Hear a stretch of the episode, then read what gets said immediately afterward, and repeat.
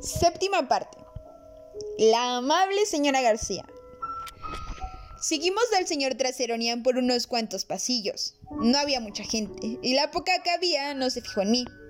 Aunque a lo mejor fue porque no me vieron. Mientras caminábamos, iba escondido detrás de mamá. Ya sé que puede parecer infantil, pero en esos momentos no me sentía demasiado valiente.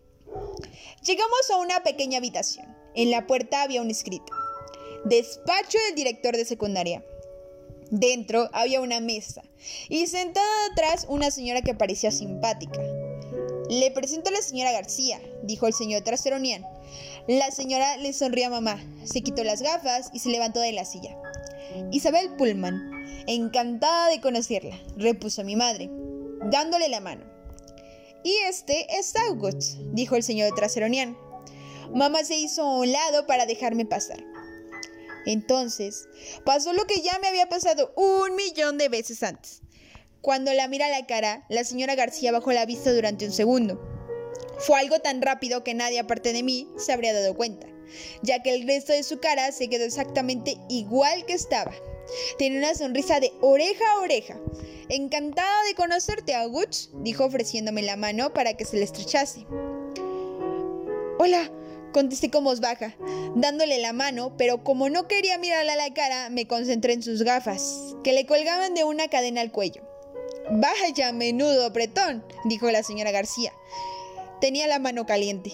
El chico da unos apretones de manos tremendos, concluyó el señor Traseronian, y todos se echaron a reír. Puedes llamarme señora G, dijo la señora García. Creo que se dirigía a mí, pero yo estaba mirando a todas las cosas que tenía sobre la mesa. Así me llaman todos. Señora G, se me ha olvidado la combinación de la taquilla. Señora G, necesito justificantes. Señora G, quiero cambiar una optativa.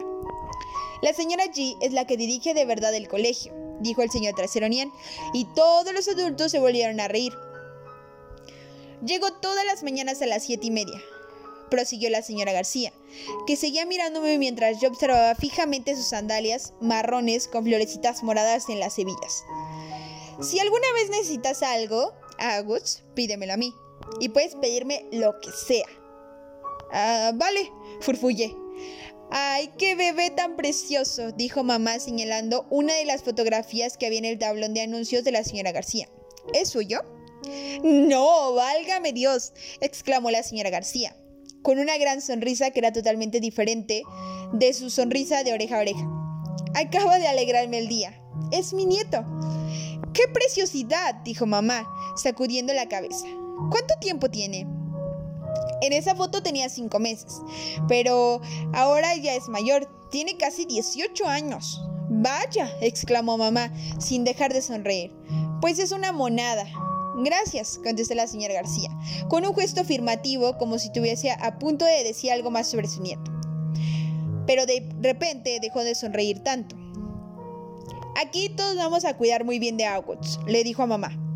Y vi que le daba un ligero apretón en la mano. Miré a mi mamá la cara y entonces me di cuenta de que estaba tan nerviosa como yo. Supongo que la señora García me cayó bien, cuando no dejaba de sonreír de oreja a oreja.